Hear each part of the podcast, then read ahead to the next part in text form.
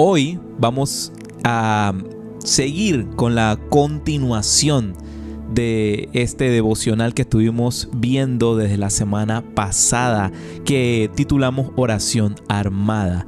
Estos devocionales que siempre estaremos haciendo durante estos periodos de midweek van a tener siempre la finalidad de hablar un poco más acerca de oración. Eh, hemos visto de toda clase. Eh, hemos visto eh, tips de oración. Hemos visto aspectos de la oración sobre, por ejemplo, la oración del Señor, el Padre Nuestro. Un, un, tiempo tuvimos un devocional que la estuvimos analizando, algunos pedazos de esta oración. Así que tenlo por seguro que, uff, todavía, todavía hay muchísimo más que podemos seguir aprendiendo acerca de esta poderosa arma que es la oración. Y el día de hoy vamos a estar viendo entonces la segunda parte del devocional que hemos titulado Oración Armada. Bueno, si te perdiste la parte número uno, ya sabes que prontito, prontito, eso me he atrasado un poco, pero ya prontito la vamos a tener en el YouTube. Esta semana ya la vamos a estar colocando para que cualquier cosita si estás viendo ahorita la parte 2 y te faltó la 1, bueno, ahí la vamos a tener en nuestro YouTube y en nuestro Spotify. Así que muy pendiente ahí de nuestras redes sociales. Siempre vamos a estar colocando ahí el contenido de todo lo que hagamos. Porque a veces es bueno pues echar para atrás, revisar lo que Dios ya habló a nuestra vida para poder reflexionar en ello y, y que sea útil para el futuro. Bueno, Vamos entonces a ver la parte número 2 de este devocional titulado Oración Armada. La semana pasada habíamos iniciado esto y iniciamos analizando un poco lo que fue la carta de Pablo a la iglesia de Éfeso, la carta de Pablo a los Efesios.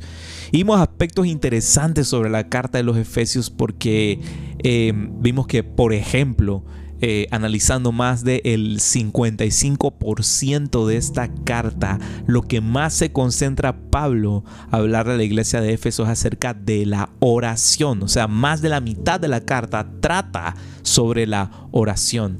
Y vemos en esto el, un cierto llamado de atención de parte de Pablo a la iglesia de Éfeso sobre lo que es la oración, lo que es aquella guerra espiritual invisible que se pelea en ese campo, en el campo de la oración. Vemos en esta carta que Pablo no está pidiendo a los creyentes de Éfeso que reciban de repente su herencia espiritual, sus bendiciones, su sabiduría, su autoridad, etcétera, etcétera, etcétera sino que lo que pide Pablo es que se den cuenta que estas cosas ya están en ellos, ya están en ellos. Y sabes, nada tan separado de lo que vivimos tú y yo hoy en día, porque hay veces que uno de los retos más difíciles para el creyente termina siendo exactamente eso. Porque hasta que por fin realizamos aquello que Dios ya ha puesto en nuestra vida desde el momento que tomamos la decisión de dejar todo atrás y de seguir adelante a Cristo Jesús. Hasta el momento que realizamos eso en nuestra vida, ¿qué podemos hacer? ¿Qué podemos hacer? Mira, en Efesios 6, vemos descrito lo que son las partes de la armadura de Dios.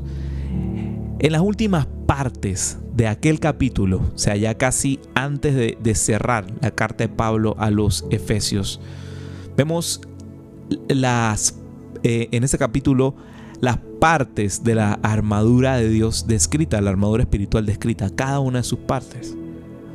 Pero si vemos el inicio de la carta a los Efesios, ya Pablo venía hablando a los Efesios acerca de todos estos conceptos ¿Qué quiere decirnos esto? ¿Qué quiere decirnos esto? Claro, la parte final de la carta cierra de cierta manera como si fuese un resumen, como si fuese un resumen de todo lo que Pablo estuvo hablando desde un inicio. Pero, ¿qué es lo que encierra esto? ¿A qué nos apunta esto?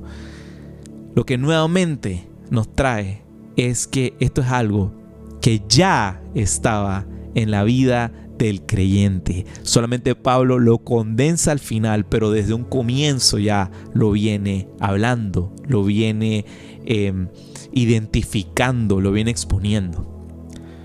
¿Por qué? Porque ¿cómo puedes ponerte algo que no sabes que tienes? Cuando me hice esta pregunta, lo analicé de esta manera. Yo no sé, em, pero por lo menos yo y mi esposa tenemos la eh, disciplina de cada cierto tiempo revisar por completo lo que tenemos dentro del closet y de los cajones. Porque siempre, siempre sucede de que hay alguna camisa, algún suéter, algo, de que si acaso nada más te lo pusiste una vez en el año y está allí agarrando polvo dentro del closet.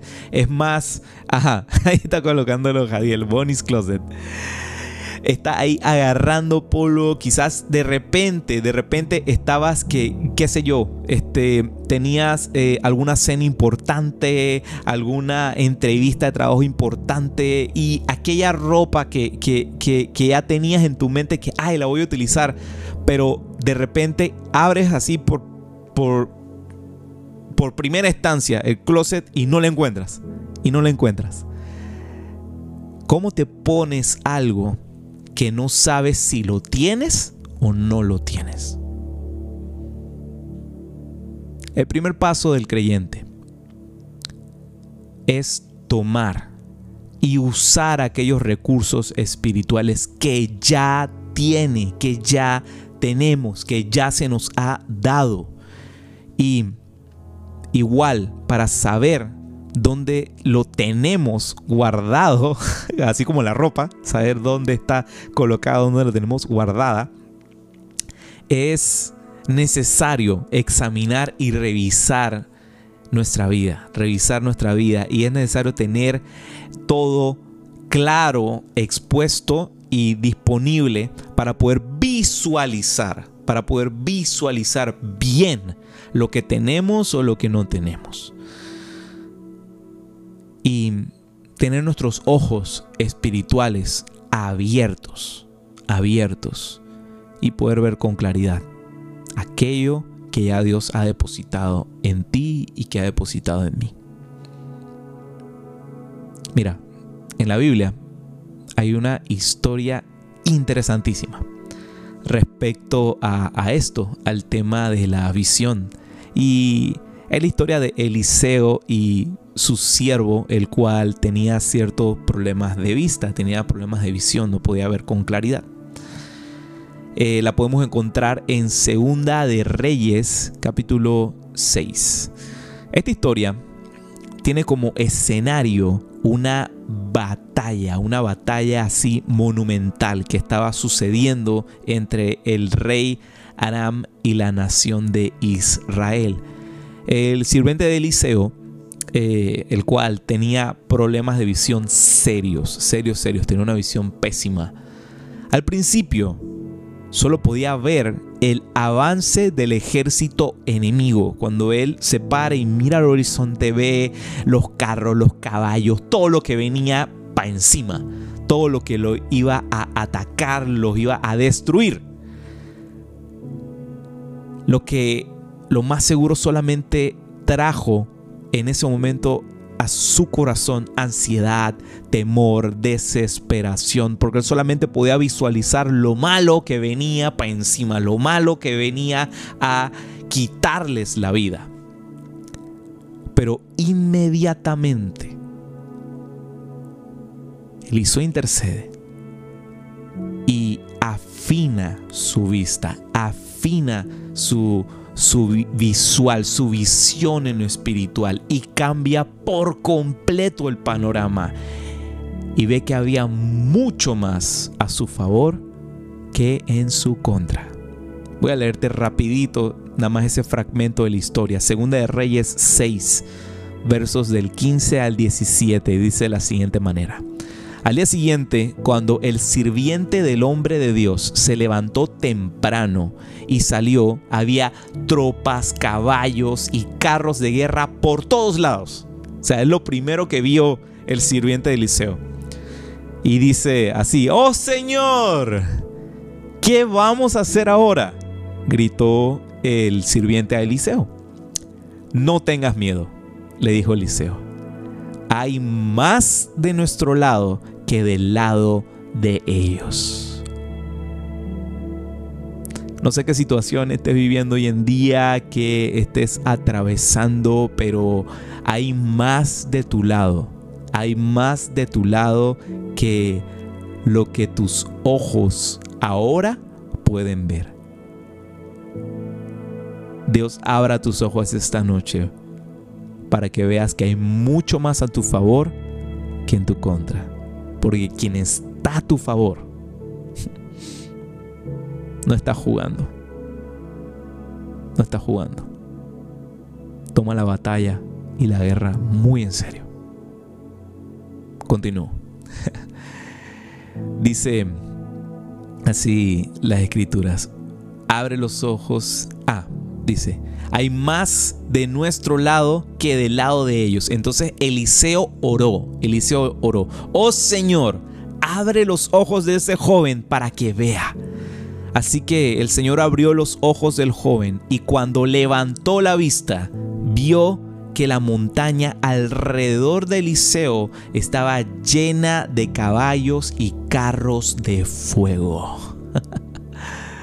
Nuevamente, quien nos rodea, quien nos cubre, quien nos guarda, es mucho más poderoso que aquello que viene en tu contra.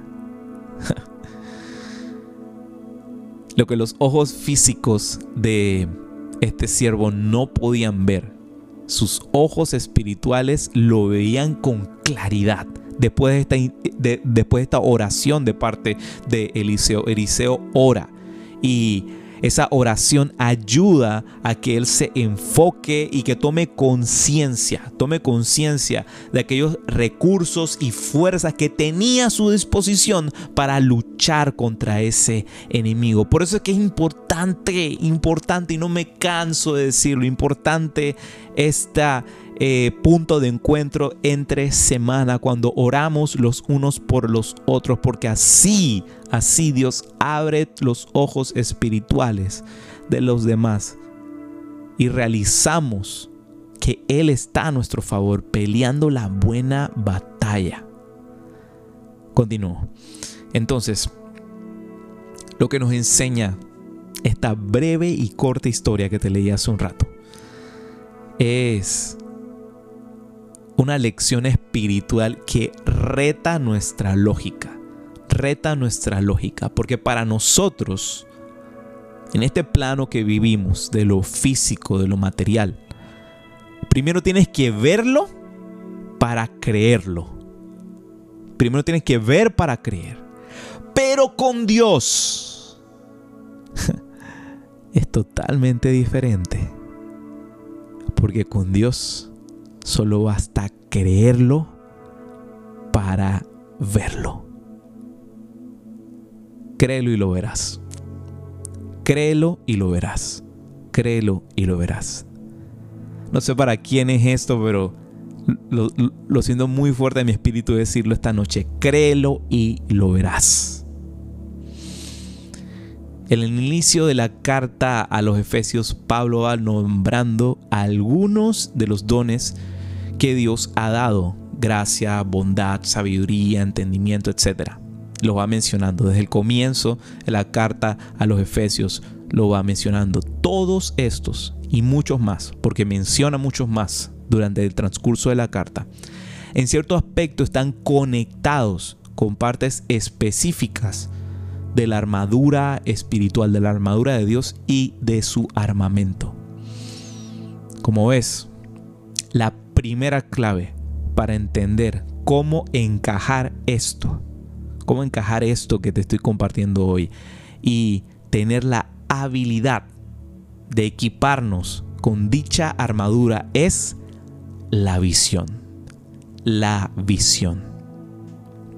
Porque si no reconoces en tu vida los dones, el favor y la presencia de Dios, lo que Él ha depositado, es muy difícil llegar a usar aquello en, en el caso de necesitarlo.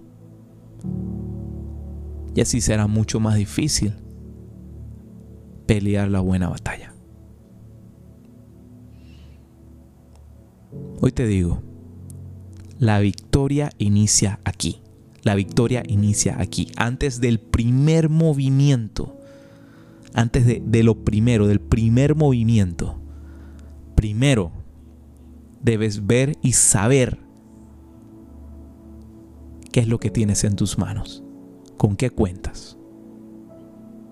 Ora por visión, ora por visión, que Dios expanda, revele y aclare tu visión espiritual. Que abra los ojos de tu entendimiento cada día, cada día, cada día, porque cada día necesitamos tener una visión clara de lo que Dios está haciendo. Y de ese modo serás total y completamente consciente de lo que Dios ha puesto en tus manos. Y con eso la batalla está más que ganada.